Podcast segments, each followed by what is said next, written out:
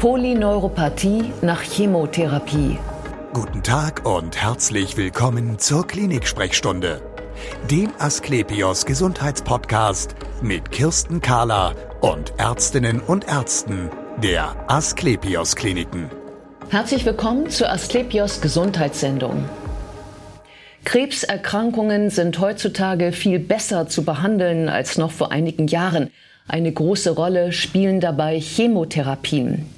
Leider aber haben gerade die Medikamente gegen Darmkrebs und auch gegen Lymphome eine sehr häufige Nebenwirkung, nämlich die Polyneuropathie.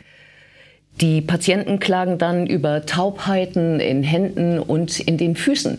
Die Frage ist, wie früh kann man dagegen vorbeugen? Bei mir ist Dr. Svenja Neumann. Sie ist Oberärztin der Klinik für Innere Medizin 1 an der Asklepios Klinik Nordheidberg. Schön, dass Sie Zeit haben, Frau Dr. Neumann. Und sagen Sie mir gleich, was passiert da genau mit den Nerven bei der Polyneuropathie? Letztendlich ist es nicht ganz geklärt, was, äh, was passiert. Ähm, äh, die genauen ähm, Mechanismen, wie die Nerven geschädigt werden, äh, ist letztendlich abhängig auch von den Medikamenten, die verabreicht werden. Ähm, aber es bleibt insgesamt ähm, bleibt es unklar, ähm, warum letztendlich einige Medikamente Schädigungen der Nerven auslösen ähm, und andere eben nicht. Warum das bei einigen dosisabhängig passiert, bei anderen ähm, überhaupt gar nichts mit der Dosierung zu tun hat, sondern mit der direkten Gabe.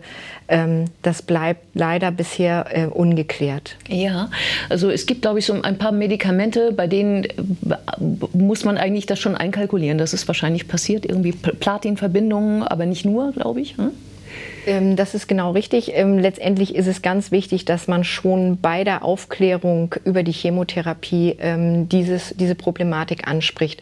Wir haben eben gerade bei uns äh, viele Patienten mit äh, äh, mit Tumoren im Magen-Darm-Bereich und aber auch viele Lymphompatienten. Das heißt, wir haben tatsächlich genau diese Menschen, die eben äh, sehr häufig äh, Medikamente wie das Oxaliplatin oder überhaupt Platinpräparate ähm, bekommen oder auch äh, Medikamente wie das Vincristin bei der Lymphombehandlung. Ähm, ansonsten gibt es eben auch noch ähm, die Taxane, das Paclitaxel, was insbesondere auch bei Mammakarzinomen viel Verwendung findet. Und ähm, wir sehen halt einfach, dass durch die neuen Therapien, die wir den äh, Menschen anbieten, die, ähm, die Lebenserwartungen ähm, einfach deutlich gestiegen sind ähm, und äh, die Patienten einfach tatsächlich auch dann mit den Nebenwirkungen und den Nachwirkungen dieser Therapien leben müssen danach und ähm, im Anschluss an die Therapien und ähm, unter anderem oder auch äh, während der Therapien. Und äh, das ist eben etwas, äh, was man dem Patienten vorher sehr genau ähm, sehr genau erklären muss. Und es gibt natürlich auch Faktoren, die das Ganze noch begünstigen können, dass, ähm, äh, dass solche Polyneuropathien entstehen oder dass sie vor allem auch früher entstehen unter, unter, Umständen als bei anderen Menschen. Mhm. Und was sind das für Faktoren, die die begünstigen? Ähm, unter anderem ist es, wäre es eben zum Beispiel ähm, die Zuckerkrankheit, der Diabetes mellitus, wenn der vorhanden ist. Ähm, auch der kann ja zu Schädigungen der Nerven führen. Mhm. Ansonsten äh, gibt es aber auch äh, Erkrankungen, die das Immunsystem ähm, beeinträchtigen, beeinträchtigen, wie zum Beispiel HIV. Ähm, oder aber auch, und das ist in der heutigen Zeit ähm, ein großes Thema, das ist eben der Alkoholkonsum. Also ähm, äh, der Alkohol selber kann eben auch die Nerven ähm, schädigen. Und äh, da sehen wir schon ähm, bei den Patienten, äh, dass die äh, Patienten, die eben auch einen deutlichen Alkoholgenuss haben, dass die durchaus schneller Polyneuropathien entwickeln können als, äh, als andere Patienten. Und äh, die Symptome, ist, ähm, ich sprach ja von Taubheiten, aber das ist, glaube ich, nicht alles, oder? das ist ein extrem großes Spektrum letztendlich und äh, teilweise ist das gar nicht so einfach dahinter zu kommen. Ähm, es geht von Taubheiten, ähm, dass die Menschen sagen, sie haben ein Gefühl wie Watte ähm, an Händen oder Füßen, ähm, dass es kribbelt, dass, ähm, dass es aber auch einfach teilweise Schmerzen sind, ähm, dass die einschießende Schmerzen haben oder ähm, Taubheitsgefühl, Lähmungserscheinungen. Ähm, all das sind letztendlich ähm, ja, Zeichen für eine, können Zeichen für eine Polyneuropathie sein.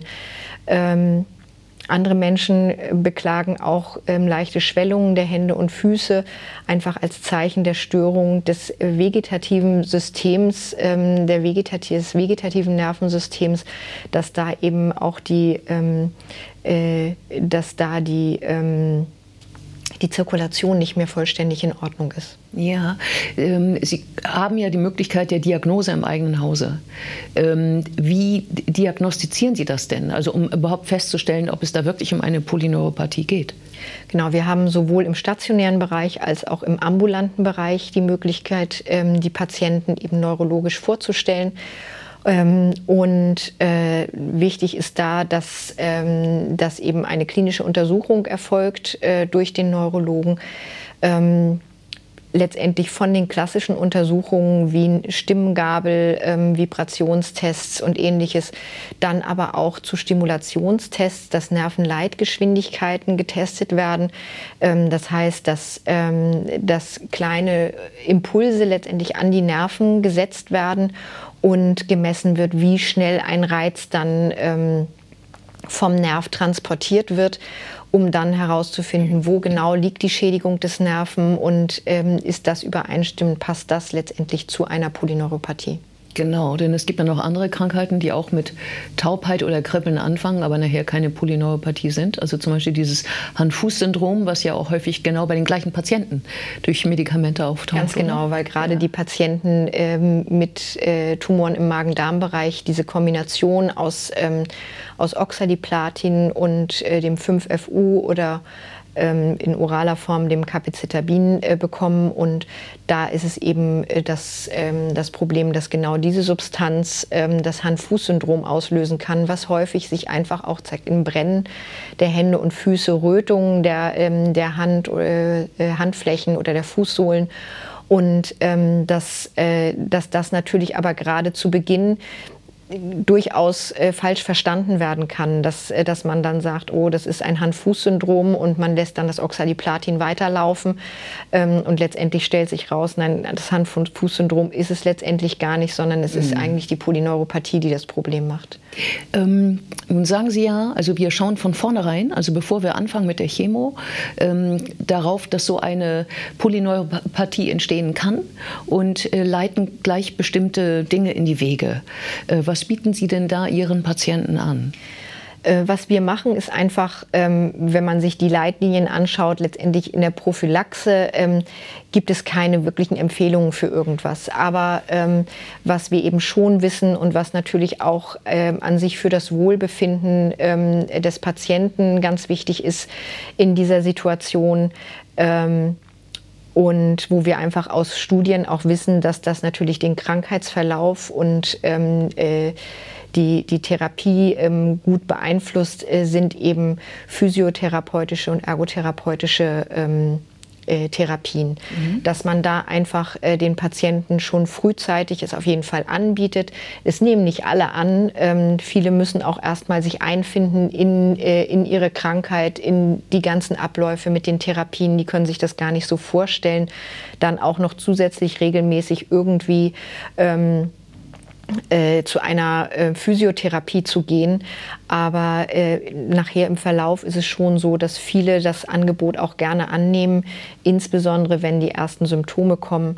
Ähm, dass wir aber auch, äh, wie gesagt, den Patienten dann anbieten, ähm, dass einfach die äh, die Schulung des, ähm, der, des Gleichgewichtsorgans, ähm, die tiefen Sensorik, die äh, Feinmotorik, ähm, das Vibrations, ähm, die Vibrationswahrnehmung, dass all das eben regelmäßig ähm, geschult wird und dass die Patienten da aktiv bleiben. Hm. Warum hilft das? Also man, man äh, Sie, Sie, sagten ja, die Nerven äh, werden geschädigt. Äh, ich sage mal laienhaft von der Spitze her. Ähm, wieso hilft es, meinetwegen mit meinen Fingerspitzen auf einem Nagelbrett äh, Klavier zu spielen, zum Beispiel?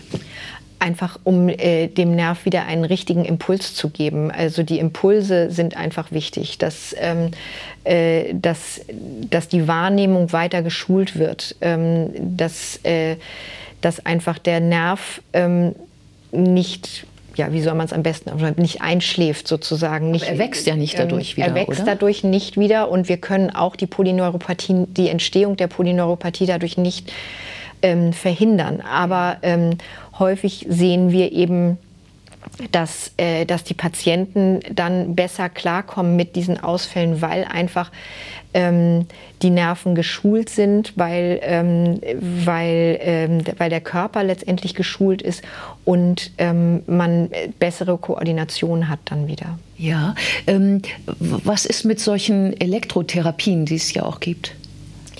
Ähm, die werden von den Patienten auch sehr gut angenommen und als häufig als äh, sehr angenehm und hilfreich empfunden. Ähm, gerade dieses Vierzellenbad, ähm, Jontophoresen, ähnliches.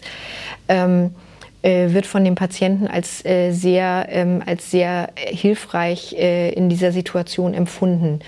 Ähm, das ist sicherlich nicht einfach, ähm, da ähm, Orte zu finden, die das, ähm, die das dann anbieten. Aber ähm, insgesamt ist das eben schon etwas, was, ähm, was das Ganze positiv beeinflusst. Genau, jetzt haben wir gesprochen über Taubheit und über Kribbeln, aber auch das Thema Schmerzen ist, äh, spielt ja eine große Rolle in Bezug auf Polyneuropathie. Ähm, da aber kann man, glaube ich, auch was machen mit Medikamenten, oder? Genau, das ist ähm, letztendlich das, äh, das Gebiet auch der, äh, der medikamentösen Therapie, mhm. ähm, wo man dann, viele kriegen dann erstmal einen Schreck, wenn es heißt, oh, auf der Tablettenpackung steht Antidepressivum, ich bin doch nicht depressiv. Ja. Letztendlich ist es aber so, dass eben die ähm, die Schmerzreizleitung ähm, durch diese Medikamente verändert wird und ähm, dadurch dieser schmerzlindernde Effekt äh, zustande kommt. Und ähm, äh, und das muss man den Patienten eben auch vorher erklären, weil die kriegen häufig dann, wenn sie eben sagen, das ist ja gar kein Schmerzmittel, ich kriege irgendwas gegen Depressionen, ähm, fühlen sich nicht ernst genommen. Dann fühlen die sich nicht ernst genommen. Ja. Jetzt hat er mich in eine Schublade gesteckt. Ja. Ähm, das ist eben tatsächlich nicht so. Natürlich sind auch die klassischen Schmerzmedikamente wie ähm, die nicht, steroidalen ähm, Antiphlogistika oder aber auch die Opioide ähm, haben ihren Stellenwert in der Therapie, aber ähm, aber äh, es ist eben schon, ähm, es sind schon eben diese Neuroleptika und ähnliches, die dann die eigentliche ähm, die eigentliche Wirkung haben. Ja, wobei ja, glaube ich, auch erstmal nicht jedes Antidepressivum das kann. Genau. Und ähm, genau, und es auch nicht darum geht, sich einfach nur seelisch von dem Schmerz zu distanzieren, sondern tatsächlich, dass eine Wirkung hat auf die Schmerzleitung. Genau. Das ist faszinierend, genau.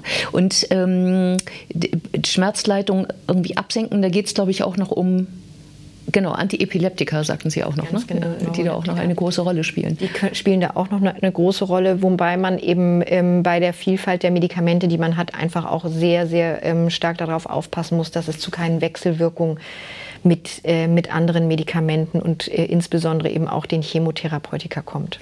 Ähm, eine Frage noch. Ist, besteht eine Chance, dass eine, dass eine Neuropathie äh, wieder weggeht? Ja, also es gibt es schon. Mhm. Ähm, es ist so, dass, äh, dass man ganz klar dem Patienten sagen muss, er braucht viel, viel Geduld. Ähm, Häufig ist es so, äh, bei, wie gesagt, einigen Medikamenten ist es eben dosisabhängig. Ähm, und wenn man das Medikament frühzeitig stoppt, also mit den ersten Auftreten der ersten Beschwerden, dass man es häufig dann ähm, äh, dass man das häufig stoppen kann, dass es vielleicht noch mal kurzzeitig nach Ende äh, noch ein bisschen zunimmt, aber dann tatsächlich auch langsam nach und nach abnimmt. Ähm, gerade beim Oxaliplatin ist es das Problem, dass das teilweise auch erst im Verlauf auftritt, auch nach Absetzen der Medikamente. Mhm. Ähm, dass es auftritt und dann wirklich in Wellen ähm, teilweise immer schlechter wird oder aber auch äh, in Wellen besser werden kann. Ähm, häufig sehen wir das dann natürlich dadurch, dass das eben dann unter Umständen erst nach Absetzen auch der Therapie äh, beginnt. Ähm, sehen wir da, haben wir da dann ähm, das Problem, dass diese Polyneuropathien gar nicht erst wieder weggehen, sondern dass das letztendlich ähm, ein Bestandteil leider ähm, des Beschwerdebildes des Menschen einfach bleibt. Mhm. Und wir den Patienten einfach helfen müssen, mit dieser Symptomatik zu leben. Vielen Dank für das interessante Gespräch. Vielen Dank. Und wir sehen uns wieder auf www.asklepios.com, auf Facebook und auf YouTube. Werden Sie gesund.